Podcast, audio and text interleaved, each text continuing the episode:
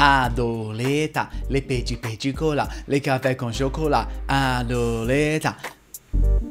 Um podcast sobre criatividade, comunicação e conexão.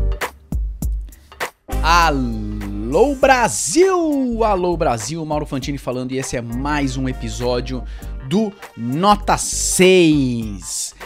Já fica ligado porque você pode mandar áudios para o Nota 6. Você pode ir no final do episódio, na descrição ali do episódio, tem um link, você pode mandar áudio concordando, discordando, elogiando, criticando, fazendo o que você quiser, propagandeando. Aqui você vai ah, você vai mandar esse áudio para mim. E eu vou ouvir. E se fizer sentido, eu vou colocar num próximo episódio, se você estiver comentando esse episódio, se você quiser comentar outros episódios, enfim, vamos fazer aí uma uma comunidade de áudio. Tô super feliz com isso. Manda aí porque eu vou querer te ouvir.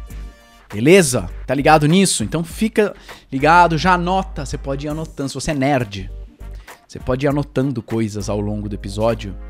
Ah, isso aqui eu vou gravar depois. Ah, isso aqui eu vou gravar pro Mauro depois. Hum, tive uma ideia. Tenho um exemplo. Vou compartilhar. Beleza?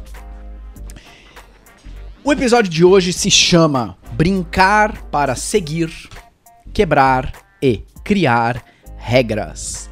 Brincar para seguir, quebrar e criar regras.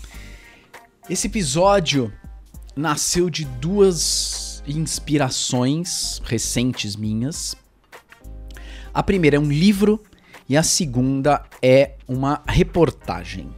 Basicamente, eu queria aqui nesse episódio enaltecer o, o poder do brincar e como isso fomenta a criatividade, seja criando uma apresentação, seja é, fala, inventando um novo jeito de fazer um processo seletivo, como eu falei no episódio passado, um, um novo jeito de fazer um relatório, enfim, do que você quiser. E esse assunto veio para mim, primeiro porque eu tô relendo um livro chamado Originals, do Adam Grant, um livro que eu li faz alguns anos. Fiquei com saudades, acho que eu tava com outra cabeça quando eu tava lendo. Agora eu tô, né, tô com a cabeça de agora, então estou reencontrando o livro e prestando atenção em coisas que antes eu não tinha prestado atenção, que antes eu não tinha grifado. No Originals, o Adam Grant fala sobre criatividade, sobre os, quem é original, sobre originalidade, autenticidade e como isso move o mundo. E em algum momento ele fala sobre crianças superdotadas. Olha só que interessante. Vou ler aqui uma parte do livro para você. A pressão em aceitar o padrão, aceitar o default, começa muito mais cedo do que a gente se dá conta. Se você considerar que indivíduos vão crescer e fazer um, alguma diferença no universo, o primeiro grupo que provavelmente vem à sua cabeça, né, quem é que vai fazer um, um, uma diferença no universo, são os prodígios, os, as crianças superdotadas. Esses gênios aprendem a ler quando tem dois anos, tocam bar quando tem quatro anos, meu, surfam no cálculo quando tem seis anos e falam sete idiomas quando tem oito anos. Os colegas de classe sofrem com ciúmes, os pais dessas crianças ficam super orgulhosos de terem ganhado na loteria. Mas, parafraseando T.S. Eliot, as carreiras deles tendem não terminar numa explosão mas sim num. Tô fazendo uma tradução aqui do livro, tá? Não tá escrito em é em inglês. As crianças prodígio, no fim das contas, olha só, raramente seguem para mudar o mundo. Quando os psicólogos uh, estudam os, as pessoas mais influentes, mais eminentes, eles descobrem que uh, muitos deles não tinham nada demais quando eram crianças. E que se você juntar um monte de prodígios e seguir eles pelo resto da vida, você vai ver que eles não superam os, os outros membros familiares ou as outras crianças de modo super significativo. Olha que interessante isso. Aqui entra a, o, o papo sobre seguir, quebrar e criar regras.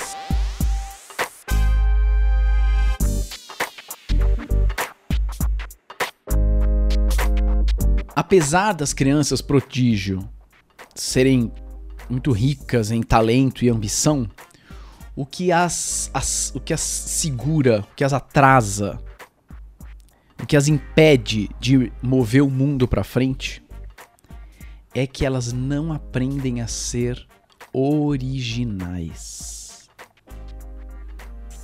Elas apresentam no Carnegie Hall, elas arrebentam na Olimpíada de, de Matemática, elas se tornam campeãs de xadrez. Só que enquanto tudo isso acontece, algo trágico também acontece. A prática leva à perfeição, mas não à novidade. Olha só, a prática leva à perfeição, mas não à novidade. Essas crianças aprendem a tocar de modo lindo melodias de Mozart, Beethoven, mas raramente compõem suas próprias canções. Elas focam energia em consumir conhecimento científico, mas não exatamente em produzir novos insights. Elas se conformam com as regras codificadas de jogos estabelecidos, mas dificilmente criam suas próprias regras ou seus próprios jogos. Olha só que interessante.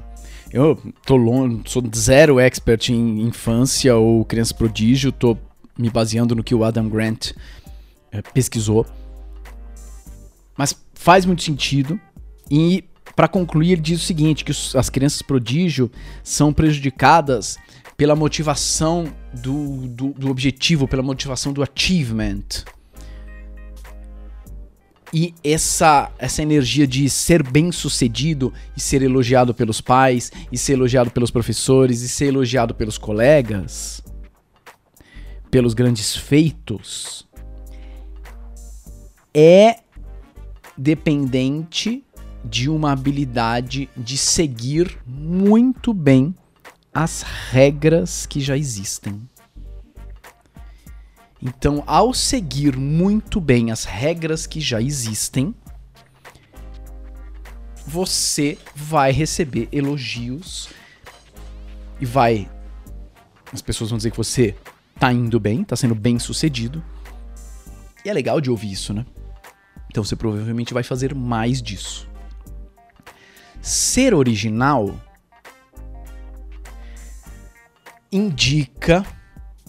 É, é, ser original, não, não indica o verbo. Ser original traz consigo o risco de falhar, o risco de não agradar, o risco de não funcionar um risco muito maior do que se você seguir muito bem as regras já estabelecidas. Entretanto, ser original também tem um risco de mudar o mundo, de trazer algo novo, de ser pioneiro, de criar uma tribo. Então, para ser original, a gente precisa sim entender as regras, para aí então questioná-las, quebrá-las e talvez criar novas regras. Muito interessante. E isso me leva a conectar com uma reportagem que o Cláudio Tebas me mandou, mandou no grupo do Esquadrão Anti-Zoom, sobre o desempenho da Noruega nas Olimpíadas de Inverno desde 92, a Noruega tá nos top 4 das Olimpíadas de Inverno. E também, desde 92, em três ocasiões, ela foi a, ma a, a maior vencedora. Eles têm a maior quantidade de medalhas per capita do mundo. maior quantidade de medalhas em, em relação ao tamanho da população. Noruega não é um país populoso. E a reportagem estudava, e depois eu fui atrás para me aprofundar um pouco mais, estudava o porquê, como é que a Noruega consegue ser tão boa nos jogos de inverno. É porque lá é muito frio? Bom, com certeza faz sentido, né? No Brasil não tem muitos esquiadores ou, ou praticantes de snowboard ou coisa parecida. Então, claro, ter, ser frio ajuda bem. Mas a Áustria é fria, a Suécia é fria, a Suíça é fria. São países ricos e são mais populosos que a Noruega. Então só o frio não explica. É grana. Putz. grana para esporte, a China tem mais. A Rússia tem mais, os Estados Unidos tem mais. E mesmo assim a Noruega fica na frente. O que é que tem por trás disso? E aí a reportagem, depois fui me aprofundei um pouco mais no assunto, fiquei surpreso em saber que eles levam muito a sério o esporte na infância lá na Noruega. E olha só o que é levar a sério para eles. É brincar. A criança, quando pratica esporte na Noruega, precisa brincar e se divertir. Existe um documento chamado Children's Rights in Sport, The Provisions of Children's Sport, na, na Noruega, que documenta como que o esporte deve funcionar no país. E esse documento é seguido pelas 54 confederações esportivas do país. E é incrível isso. E esse documento grifa e, e, e, reforça muito que as crianças têm que receber uma experiência positiva toda vez que participarem de um esporte. Que elas que precisa ser fã. Fã tá em quase todas as páginas. Que, é, que a criança precisa brincar, que ela precisa se divertir, que ela precisa participar junto com os pais e os treinadores da decisão de qual esporte treinar, de quantas vezes treinar, de como treinar. Se a criança quiser só treinar e não competir, pode. Se a criança quiser trocar de clube pro rival, pode. Ah, mas não tem um processo burocrático? Não, ela faz o que ela quiser. Precisa ser legal, precisa se divertir. E olha só, algumas regras. Crianças não podem participar de campeonatos como campeonatos noruegueses, campeonatos europeus ou campeonatos mundiais ou competições equivalentes antes delas terem 12 anos.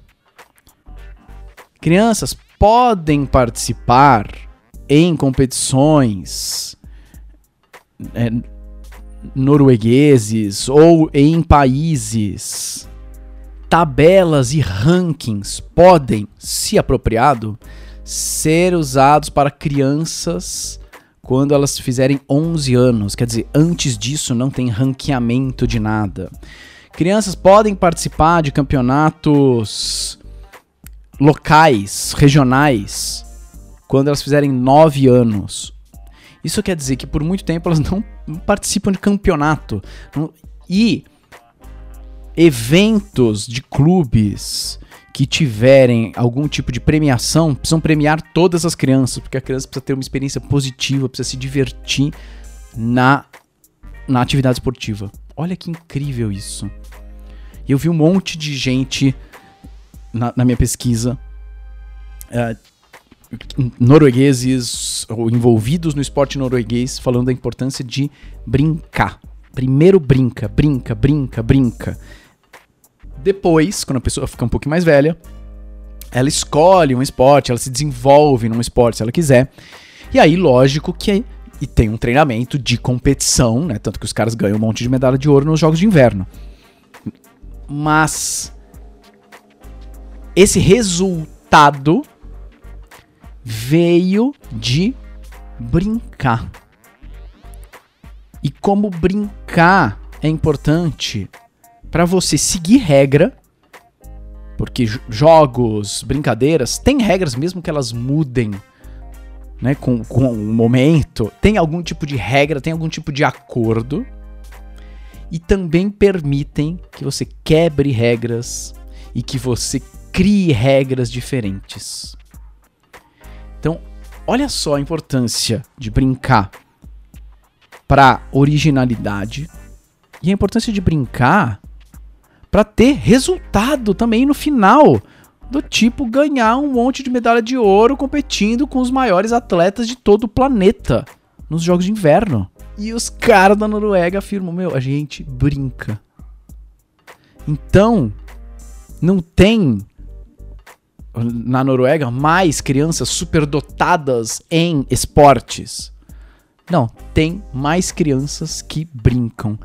E um dos ex-diretores da, da, Confederação Norueguesa de algum esporte que não lembro qual é, eu vi ele falando que, meu, a gente é um país pequeno, tem pouca gente. A gente não pode se dar o luxo de perder as crianças, da criança sair do esporte, porque ela achou chato. Tem que ser legal, tem que ser divertido.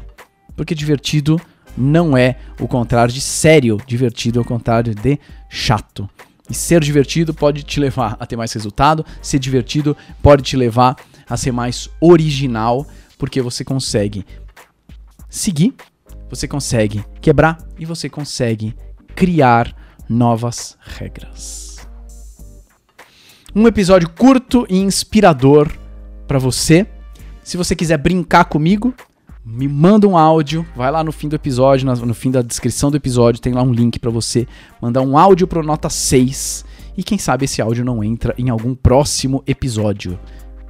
Beleza? Muito bem, senhoras e senhores, esse foi mais um episódio do Nota 6. Até o próximo episódio. Tchau.